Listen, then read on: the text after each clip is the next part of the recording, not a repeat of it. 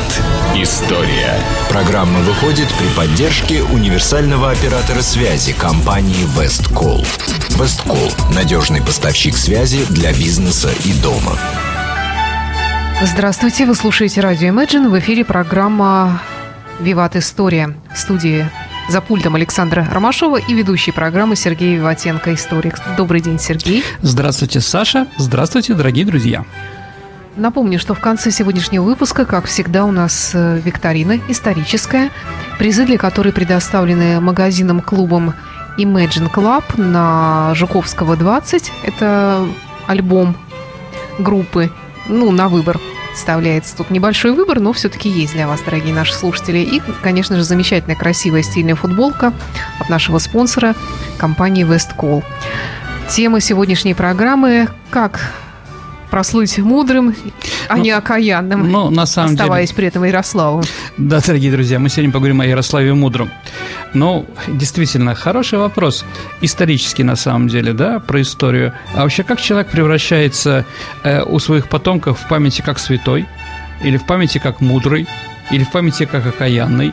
А, ну, соответственно, с одной стороны, очевиден, а с другой стороны, дорогие друзья, а если он не был святым, а если он не был мудрым, а если не он был окаянным? Понимаете, да? Нет, не понимаю. Ну, Саш, на самом деле, на самом деле, историю пишут победители. Не тех, кого да. убили, а тот, кто Конечно. убил. И поэтому, Саша, эти люди пытаются оправдываться оправдываться как могут, говорить, что те были плохие, что по-другому было просто невозможно, не просто для него лично, а для матушки России, например, или еще что-то такое. А вот. Екатерина II, Саша, по-моему, уже говорили об этом, но я все равно повторю, свой дневник, который был скрыт для всех, переписывал 14 да, раз. Да, да, да, да. Понимаете, да? Удивительная женщина, конечно. Да, это, еще раз, дорогие друзья, это не воспоминания, которые являются субъективным источником, и к ним надо относиться очень, как бы, скажем так, критически. Э, моя диссертация была на, ну, по, по истории, да, в истории Франции, у меня диссертация посвящена была президенту Франции Раймону Пуанкаре. А, вот, и от него после него остались воспоминания. Ну, очень сложно было когда ты уже в проблеме, да, когда ты понимаешь, что к чему. Очень трудно было вообще это читать, потому что, ну, там, вранье на вранье, что ли, да, а, вот, какие-то недосказанности и прочее. А чем дальше, а, чем дальше вглубь веков, вообще непонятно, потому что источников становится все меньше и меньше. И вот действительно, Ярослав, кто он такой? Но если мы говорим про мудрый и окаянный, то, наверное, надо сказать, что Святополк окаянный 150 лет после его смерти нигде не упоминается как окаянный, и не было источников, где написано. Он уже через 150, через 200 лет при какой-то определенной политической атмосфере, ситуации, да, начинается, он начинает быть окаянным да, а Ярослав Мудрый, Саша, он вообще мудрый стал только в 19 веке, благодаря некоторым русским историкам. До этого просто его называли Ярослав. Ну, там, да, или Ярослав Владимирович. Ну, кто как, да? А, еще раз, мудрый – это скажем так, а, появилась только благодаря нашим некоторым источникам и совсем недавно.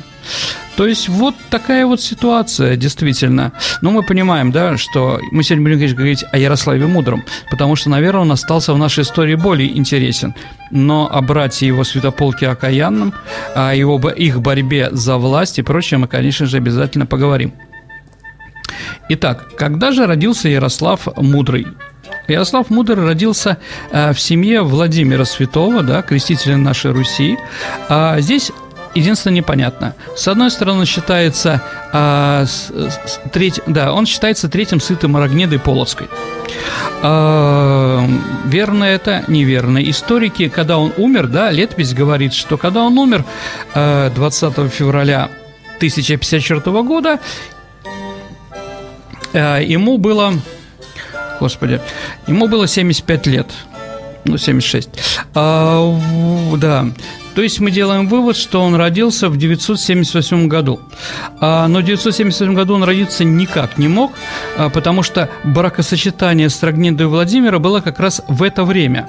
Э, дорогие друзья, а он третий сын, понимаете? Тут надо как-то уж очень, э, скажем так, э, поднапрячься, я не знаю, против природы пойти, чтобы, скажем так, Рогнеда родила его третьим, да, не тройню, а именно третьим к этому времени. А почему 76 лет вот эта вот дата, вот, скажем так, было написано в летописи. Да, дорогие друзья, надо еще понимать, что в летописи могут быть э, в какие-то вкрапления. Летопись может быть написана через 200 лет после событий, 150, 50. И это тоже очень важно. Кто правит, когда э, пишет, э, пишет летописец. Все время переписывается, какие-то части выдергиваются, какие-то вставляются. Да? А, так вот, историки считают, что 978 год рождения Ярослава э, появился потому, э, что что он должен быть э, старше Святополка. То есть после того, как борьба произошла между Ярославом и Святополком, надо было Ярославу доказать, что он имеет больше прав, чем какой-то Святополк. Поэтому вот как бы рождение Ярослава и передвинули. Он э, здесь становится старше Святополка. Он не мог быть старше Святополка, а Святополк, он эм, сын сын от гречанки у Владимира. Э, но там все достаточно сложно, дорогие друзья. Мы все время сравниваем сегодня Ярослава и Святополка, да? Если мы говорим про Святополка и его мать, то летописец говорит, что он имел двух отцов. Ну, такого не бывает, Саша, абсолютно верно. А единственное, что когда Владимир взял насильно жену Ярополка, своего старшего брата, да, а, как бы Ярополка убил Владимир, да, а и, э, эту жену изнасиловал, да, с одной стороны, ну, как бы, да, вот взятый в такой, э, это, он родился от изнасилования, тоже уже психологически не очень нормально. С другой стороны, летопись одна говорит, что Святоп... Э, уже Святополком у матери уже он три месяца был. То есть, как бы он еще поздний ребенок. Угу. И вот мы даже находим в имени Святополка, а имя очень важно было для древних, понимаете, да, как корабль назовете, так оно и поплывет. Это с одной стороны, да. А с другой стороны, давайте посмотрим, а, какие, как Владимир называл своих детей от определенного, а, от определенного брака, да. Э, Всеслав, Святослав, Ярослав, да, э, какой там еще был Слав-то, ну, еще был какой-то. А вот, четыре Слава, да, то есть э, сразу э, идет упоминание, что это внук Святослава, да. А здесь в имени Святополк видно, что, еще раз, опять-таки не определились, но отец у него Ярополк. Или народу было непонятно, от кого он, да? Поэтому здесь объединение свято, Святослав, да, и полк, Святополк. Вот как в его имени это соединилось. Дорогие друзья, я уверен, что это не просто так, что его так назвали. Еще раз, просто так в то время не называли. А вот, притом это как бы еще языческие вещи, потому что до 988 года. Эм, то есть, э, ну вот, вопросы есть определенные. И если мы помним, что в 1018 году Святополк взял в заложницы мачеху и сестер Ярослава, да, ну, это было бы недопустимо, сто процентов, да, да. Но если, если бы он считался сыном Владимира, как это можно такое сделать, да, с родственниками? А здесь они никакие не родственники, да? А, вот. То есть непонятно, непонятно, э, и про Ярослава непонятно, когда он родился, наверное, позже. Э, так или иначе, для нас это не очень важно. Да, это важно было в то время, как видите, поэтому э, летописи не могут нам дать четкого ответа. Итак, э, будучи уже как бы еще малолетним ребенком, в 989 году, то есть ему когда было от 7 до 10 лет, тоже не ясно сколько, а Ярославу, Ярославу направили княжить в город Ростов не Ростов-Дон, Саша, а Ростов Великий, который вот на озере Нера, да, очень красивый и прочее. А, понятно, что он править сильно не мог. При нем были люди, даже летопись уточняет какого-то Буду, который вместе с ним руководил, да, его был э, таким, э, скажем так, крестным отцом. Неважно. В это время, когда пока он был э, в Ярославе, э, то есть он был в Ростове, да, Ярослав, э, произошло еще одно интересное событие. Был основан город Ярославль. Да. То есть э, летопись, конечно, странная, интересная, про медведя, которого завалил, да, э, завалил Ярослав э, там в районе нынешнего города, да, и прочее. Но он еще был малолетний. Думаю, что история как бы такая непонятная. Так или иначе, действительно, еще, э, скажем так, в определенном возрасте, да, э, он уже основал города, и через него уже были названы города. Ну, кроме Ярославля, э, еще, наверное, можем вспомнить про город Ярослав. Он сейчас находится в Польше. Да, то есть это тоже приграничная крепость была. А, если у его отца Владимира, Владимир это славянское имя, а христианское имя Владимира было Василий, то у Ярослава, Ярослава тоже а, была христианское имя, Ярослав это не христианское имя, понимаете, в то время. А, в то время, да, он стал Георгий или Юрий. Поэтому, дорогие друзья, с, э, с, э, есть у нас Юрьев монастырь в Новгороде, есть Юрьев в Польский, он не в Польше, Саша, он во Владимире, в полях типа. А, вот, да, есть э, Свято-Георгиевский собор э, в Юрьевом монастыре, как бы. И, конечно, город Юрьев – это нынешний Тарту, Саша. То есть Ярослав Мудрый основал, вот в приграничье, да, он еще основал город э, как раз вот Юрьев, потом он стал Дерптом немецким, да, а сейчас он эстонцев Тарту. Так или иначе, как видим, достаточно, даже по названию можно сказать, что у него была активная и градостроительная политика, с одной стороны, а с другой стороны, завоевательная, потому что эти города были основаны на приграничье большой, да, большой территории, э, которой э, в то время э, была подвластна Киевской Руси. А вот, итак, э, Святополк Ярослав, извините, в Ростове, а потом умер, умирает его старший э, брат, э, и на его место Всеслава э, его направляют в Новгород. Вот с этого момента мы можем говорить как о политическом человеке, который действительно занимается политикой, который на кого-то опирается и уже совершеннолетний, сто процентов.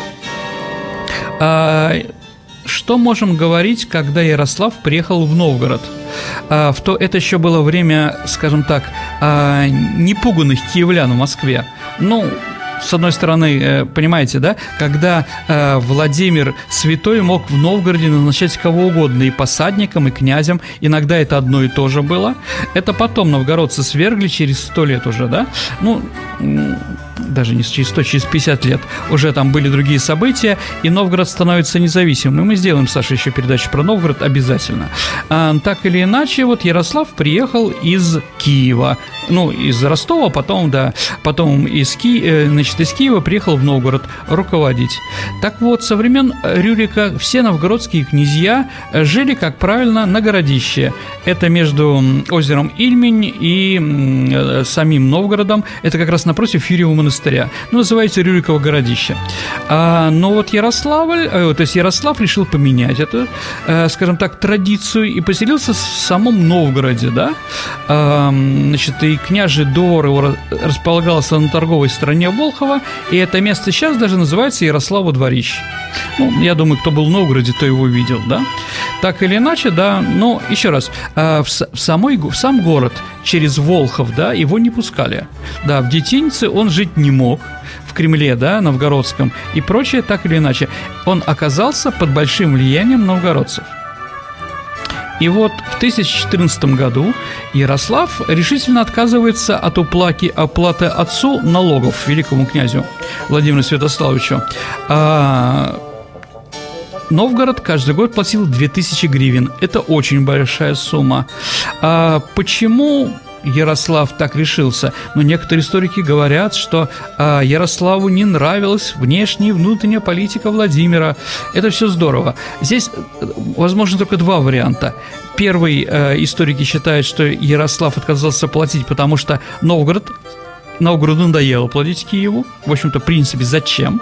А если он сам такой сильный и может спокойно разобраться с другими врагами. А по другой версии, по другой версии, а, Ярослав услышал, вроде от своей сестры, что Владимир перед э, окончанием своей жизни решил передать киевский престол младшему из своих сыновей ростовскому князю Борису. Но будущий святой Борис, брат Глеба, да, от другой гречанки. А, вот, что, конечно же, Владимиру не устраивало. Ну, как бы косвенно не устраивало, потому что все равно Святополк его старше. А, кстати, Святополк тоже отказался платить дань и был посажен в тюрьму, потому что он находился рядом. Э, он был туровским князем, да, Тур – это Туров город около э, реки Припять в Беларуси. Э, да, это поэтому его посадили. А по другой версии, опять-таки, можно ее верить или нельзя. Еще раз, дорогие друзья, я вам говорю, тут кто-то меня там назвал, а почему вы не ставите таких четных, четких ударений и прочее? А потому что нет четких историй, источников. Я не могу как бы фантазировать, да, как некоторые наши историки и политики, которые выступают у нас по телевизору, много интересного рассказывают про историю. А вот, но это все неправда. Или не опирающиеся на источниках, да, поэтому я говорю, есть такое мнение времени, дорогие друзья, да? А по другой версии, э, Святополк был посажен из-за того, что у него была жена полячка, и он вернулся из Польши в Киев э, вместе с Элблонским, по-моему, епископом, и, э, скажем так, и они пытались, скажем так, они пытались сделать, чтобы Киев подчинялся не Константинопольскому патриархату, а римскому, праву, римскому папе. Тут еще борьба такая католиков уже начинается определенная. Так или иначе, 14 год – водораздел, когда сыновья, один и другой, возможно, даже вместе, выступают против своего отца. Владимир был слишком стар – чтобы ходить там с карательными экспедициями. Он всю жизнь этим занимался. Наверное, как бы уже устал. Это с одной стороны. С другой стороны, печенеги там появились, что как бы, да, как чума. Возможно, они появились, опять-таки, с согласия э, Ярослава и Святополка, мы не знаем. С другой стороны, просто так враги не ходят. Надо какие-то там действия определенные. А, вот, так или иначе, Владимир воевал с печенегами, а в это время Новгород не платил дань. В конце концов, э, последняя война и, возможно, вот эти столкновения с детьми э, Владимиру оказали, пришли боком, и он умер в 1015 году. Так или иначе, э, так или иначе, Ярославу, ну что ли, повезло, потому что он не воевал против столиц. Итак, кто у нас стал правителем? С одной стороны, у нас говорят, что э, власть захватил э, Владимир, и Ярослав, извините, после смерти Владимира, да, а другой говорят Святополк. А, так вот, что интересно, да, и вы знаете, что после этого Святополк убивает, начинается борьба за власть между детьми а Владимира, и Святополк убивает Бориса и Глеба, первых русских святых. А, и за это получает потом, через 150 лет, как мы уже сказали, кличку Окаянный. А вот единственное но, дорогие друзья, вот надо как бы понимать, да, что а зачем было Святополку убивать Бориса и Глеба? Из всей этой вот, а, скажем так, из количества детей, там семь, семь мальчиков, да, у Владимира, которые пытались захватить власть или что-то имели право на власть, только Борис и Глеб заявили официально, громогласно, чтобы все слышали, что они э, верны киевскому князю Святополку. Понимаете, дорогие друзья? И вот тут, скажем так, интересные источники появляются. А, так называемые скандинавские сказания, в котором четко и ясно говорится, что, а, что Бориса и Глеба убил Ярослав Мудрый. Да?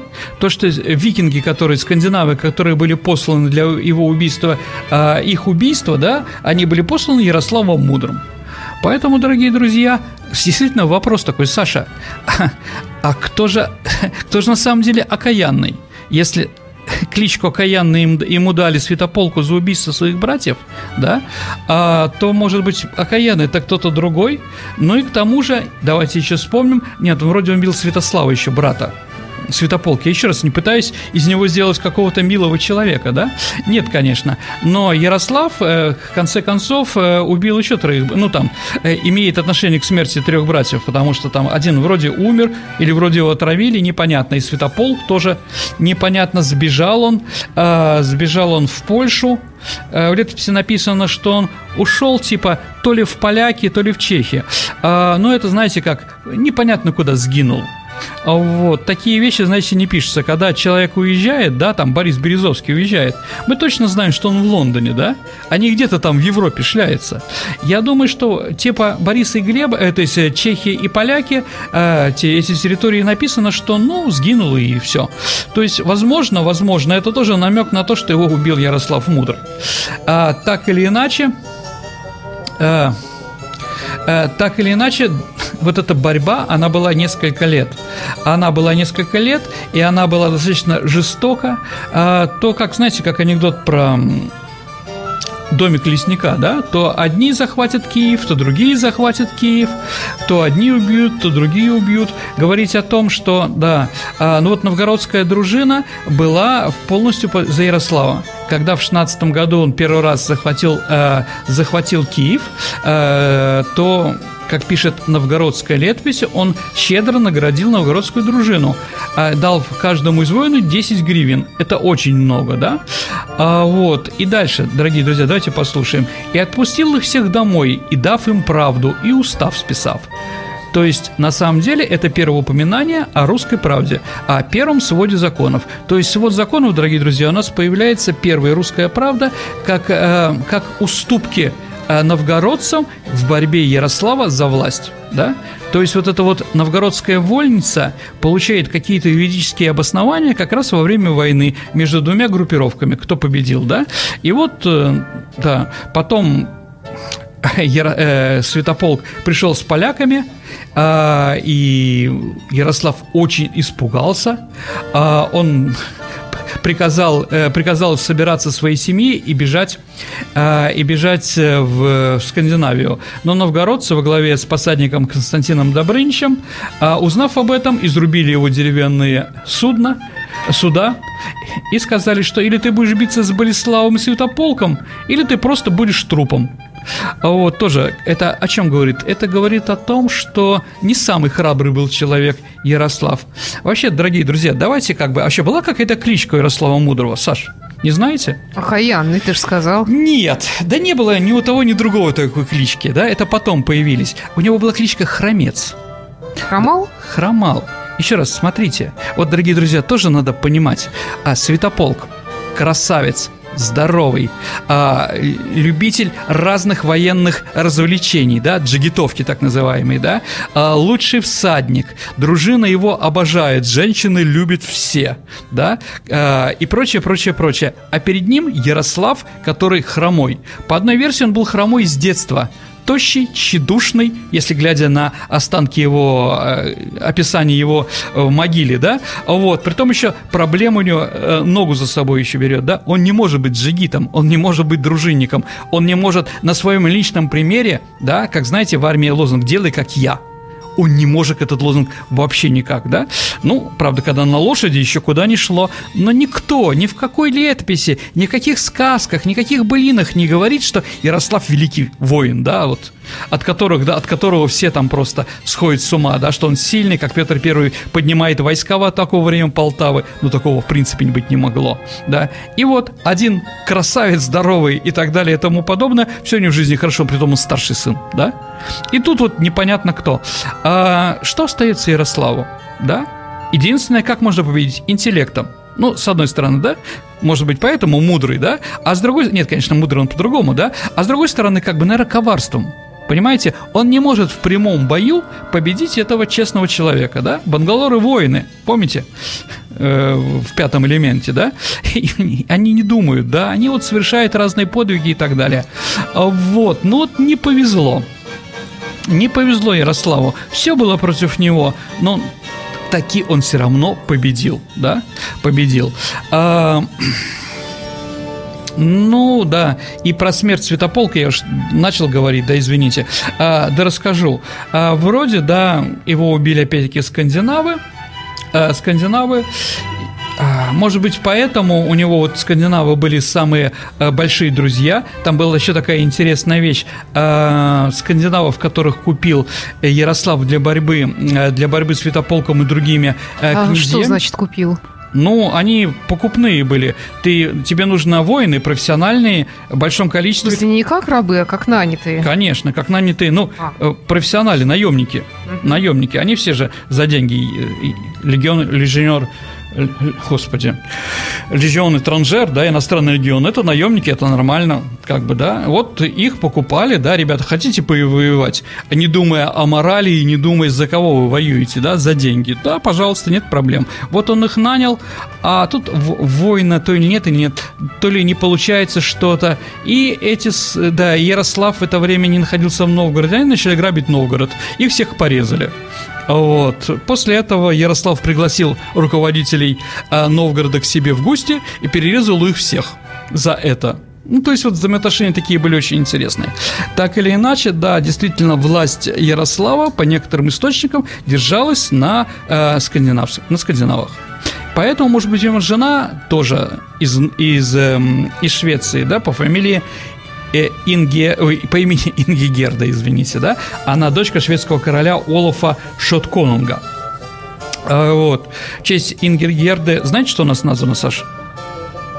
А, наша, наша территория, где мы сейчас находимся, а, Невский край – он же называется по-другому Ингрия или Ингерманландия. Ну, Ингерманландия это в честь нее, да? Да, в честь нее, ну, потому что да. она в наследство получила как раз эту территорию. Угу. Вот, поэтому шведы иногда, вот когда в 1618 году по Столбовому миру, да, когда они присоединили эти территории, они говорят, эти наши исконные земли, да, с Ингер Ингигерда, извините, да, но Ингерманланд, да, Ингигерда и Ланд это земля, да, земля Ингигерда, да, сейчас иногда называется, да, Ингрия, ну, ну, как бы тяжело. На самом деле, действительно, дорогие друзья, посмотрите, у, Сан- у Санкт-Петербурга, э, скажем так, район под Санкт-Петербургом никак не называется. А, ну, Подмосковье есть Подмосковье хотя бы, да? А Ленинградская область? Ну, Ленинградская область это плохо звучит, это ну, не имеет отношения к Петербургу. Мест. Ну, как же, есть Гатчина, есть Кронштадт, есть Правильно. Э, Но мы говорим, мы говорим про Санкт-Петербург, и вот круг вокруг него, да, округ, да, окрестность, волость, окрестность рекой Невой, да, но Невский край. Еще, но это вот мне, как э, местному жителю и русскому человеку, это немножко по ушам бьет. А, вот, плохо. Вот какое название назвать там, да, или, например, ну, там в Париж находится, да, там не говорится под Парижье, да? А как говорят? Иль-де-Франс. Иль-де-Франс, да? остров Франции, это территория называется, да. У нас, конечно, Москва, есть... Подмосковье. А... А, вот, вот, Сан... а, а у других городов, у других нет. города, может, конечно, они Смоленщина, не я не знаю, там, да. А, Петербургщина. Ну, Петербургщина, Ленинградщина. Да. Сейчас Гоголь тут, наверное, стреляется в могиле уже. Да у нас вообще, мне кажется, раз. сумасшедший дом, потому что у нас вроде и Санкт-Петербург, а область Ленинградская. Да? Я согласен, что это как бы действительно странно. Дедушка умер, а дело живет только местами почему-то, да? Здесь каждый камень Ленина знает немножко в других местах. Но, с другой стороны, назвать Ингри тоже как-то было бы подозрительно. Я согласен, я согласен, плохо звучит, но Петр Первый так называл. Нет, звучит красиво и шикарно, я бы даже сказала, по-иностранному, но, с другой стороны, это подозрительно может показаться некоторым. Я вас буду называть Сашкин, это тоже по-немецки. Эм, я знаю, я бы предпочла по-русски Хорошо, Саш, я шучу, да. Ну, просто э, такой разговор, ну, тут иногда слух прошел, что собирается Ивану Грозному у нас в городе ставить улицу, да? Но это как бы да, странно. Называть. А, вот, ну... Ладно, давайте вернемся к Ярославу Мудрому. Вернемся. А то он действительно знал, что будет в будущем, да, может быть, все по-другому пошло. Так или иначе, вся эта борьба э, закончилась где-то к 19 году. Все, все князья умерли, все его братья, да, кто убит, кто отравлен, кто непонятно что. В общем, все сгинули.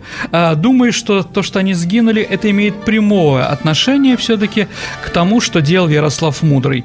И после этого, после этого начинается его правление. Это был апогей э, Киевской Руси государства, оно было самое сильное, самое большое в Европе. Еще раз, в Новгороде в это время жило 80 человек, 80 тысяч человек, в Киеве 100 тысяч человек, а в это время в Париже, Саша, жило 20 тысяч человек, а в Лондоне 15 да? Это такое громадное государство от реки Невы и Свирь на севере, на юге до Черного моря, э, на востоке до Волги и Оки, а на западе до Карпат в принципе, рядом ничего не сложал, э, ничего вообще не находилось. Никто нас победить не мог. Да, и действительно, э, куда вкладывать деньги? Вот тут Ярослав конечно, вкладывал таланты врача в культуру, в просвещение и прочее. При нем открывается школа при монастырях, при нем э, э, при, э, при нем э, городское население практически поголовно грамотно. Это можно доказать по берестяным грамотам этого времени. Эм, строятся прекрасные соборы каменные, да, дорогие друзья. Э, Софийский собор да, в Киеве знаменит, он построен Ярославом Мудрым. Э, чего только здесь нет. Новые города, новые регионы. Авторитет такой у Ярослава, что он выдает своих трех дочек замуж за королей Франции, Норвегии и Венгрии. Согласимся, что не каждому такое удается. Да, опять-таки по, по авторитету. По авторитету. Великий человек, великое государство, и опять-таки, а вот тут сложный вопрос. И мы опять с вами сходим к современности, да? Вот то, что было до 19 года, когда мы говорим, что Ярослав мудрый, да, и прочее, это мы будем упоминать о нем или забудем, да? Только одну часть его биографии, героическую хорошую, мы выпечем и скажем, что вот он такой хороший. Я про Маннергейма, дорогие друзья, да? Здесь, наоборот, первая часть у него была хорошая для россиян, а вторая не очень, да, с блокадой. А, вот. Или Герал Власов тогда. Все прекрасно. Какие-то, да, дурные вещи в августе 42 года, когда он сам сдался в плен, да, и до смерти в 47 году вот пять лет испортил свои биографии.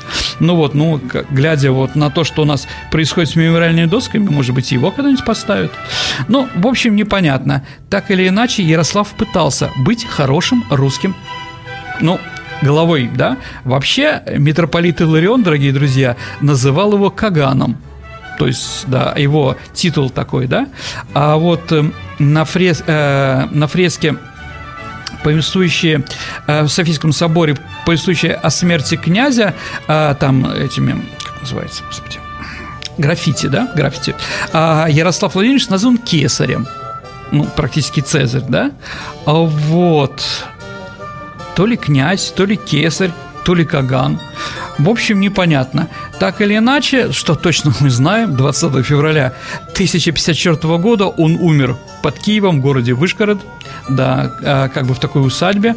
А, тут тоже ситуация такая непонятная, да. Могила его есть, она в Софийском соборе, но когда последний раз вскрыли, там оказалось, что нет Ярослава Мудрого. Украинцы а, власть обвиняют, что вот э, первого великого украинца, на Украине прошло, э, прошло голосование, да, помните, как у нас голосование, кто у нас великий военачальник, да, а у них кто самый великий украинец. И почему-то украинец, да, и почему-то его избрали Ярослава Мудрого, да, хотя он то ли новгородец, то ли ростовчанин, да, непонятно кто. Киев-то он точно не любил, поэтому даже он не жил в нем, да, а жил в Вышгороде или еще где-то. А, так или иначе, а, могилы нет, а, в могиле нет, жена его лежит, он не лежит. А, до этого вскрывали в 30-е годы. А, Украинцы обвиняют русских, все остальные обвиняют эм, те украинскую, украинскую православную церковь, которая ушла с немцами во время отступления из Киева. Говорят, что он сейчас находится в Нью-Джерси, останки его, да? Э, но это вот часть украинской церкви до такой степени, э, скажем так, тоже интересная, она чего-то не хочет отдавать Киеву эти останки. Говорят, нет. То есть, где он гуляет, не ясно. Ну, где-то гуляет. Э, вот. Ну, Действительно, если мы говорим да, про Ярослава Мудрого, этот, этот правитель единственный, который находится на, день, э, на купюрах э, не только российских, но и украинских. Да. Две гривны украинские, там Ярослав Мудрый, а у нас на тысячу рублей. Тоже, как говорится, поделить его не можем с одной стороны, а может и не надо его делить. Может быть, он действительно является и наш, да, и наш, и украинский, а может быть общий. В общем, такое, да. А почему он мудрый? Ну, в конце давайте я скажу, дорогие друзья, потому что он считается автором первого российского свода законов, да, «Русская правда». То есть за то, что он написал русские законы, и его в 19 веке и прозвали мудрым. Ну, так или иначе, э, так или иначе, еще раз Является он мудрым, а святополк окаянный. Ну, по последним источникам, по последним работам наших историков, нет, наверное, святополк не окаянный, и Ярослав не мудрый. А, но стоит ли мешать их кличке или менять их, или еще как-то, я думаю, это абсолютно ни к чему. Ну вот, Саша, я думаю, что мы давайте потихонечку заканчивать. У нас еще с вами вопросы. Да, у нас сегодня, как всегда, историческая викторина. Угу. Напоминаю нашим слушателям, что призы для исторической викторины предоставлены, во-первых, э, магазином, клубом Imagine Club на Жуковского 20, это угу. виниловый диск, и, во-вторых, это, это футболка. футболка от компании Westcall, фирменная футболка ну что ж, давайте сначала подведем итоги прошлой программы. Конечно, Какой Саша. у нас был вопрос? А, Саша, у нас был прошлый Царские вопрос фавориты про фавориты. были. Да, кто автор царские. известного произведения да, о фаворитах Екатерины II? Ну, так называется роман в трех частях Валентина Пикуля «Фаворит». Да. У Есть нас он? есть, конечно, правильные Отлично. ответы. Светлана Лазарева, одна из первых, прислала правильный ответ. Поздравляем, Наше Светлана. поздравление. И такой же приз получит тот, кто сегодня ответит правильно на сегодняшний вопрос. Мгм. Итак, дорогие друзья, сегодня наша передача, напоминаю, была про Ярослава Мудрого. Скажите, пожалуйста, какой герой американской литературы тоже имел прозвище «Мудрый»? Ваши ответы можно оставлять на нашем сайте imagineradio.ru в э, разделе в анонсе сегодняшней программы. Не забудьте указать ваше имя, фамилию, номер телефона для связи, чтобы мы могли вам вручить приз. Сергей Виватенко, историк, был в студии радио Imagine. Спасибо, Сергей. Спасибо, дорогие друзья, до новых встреч в эфире. До встречи в эфире. Программа выходит при поддержке универсального оператора связи Весткол.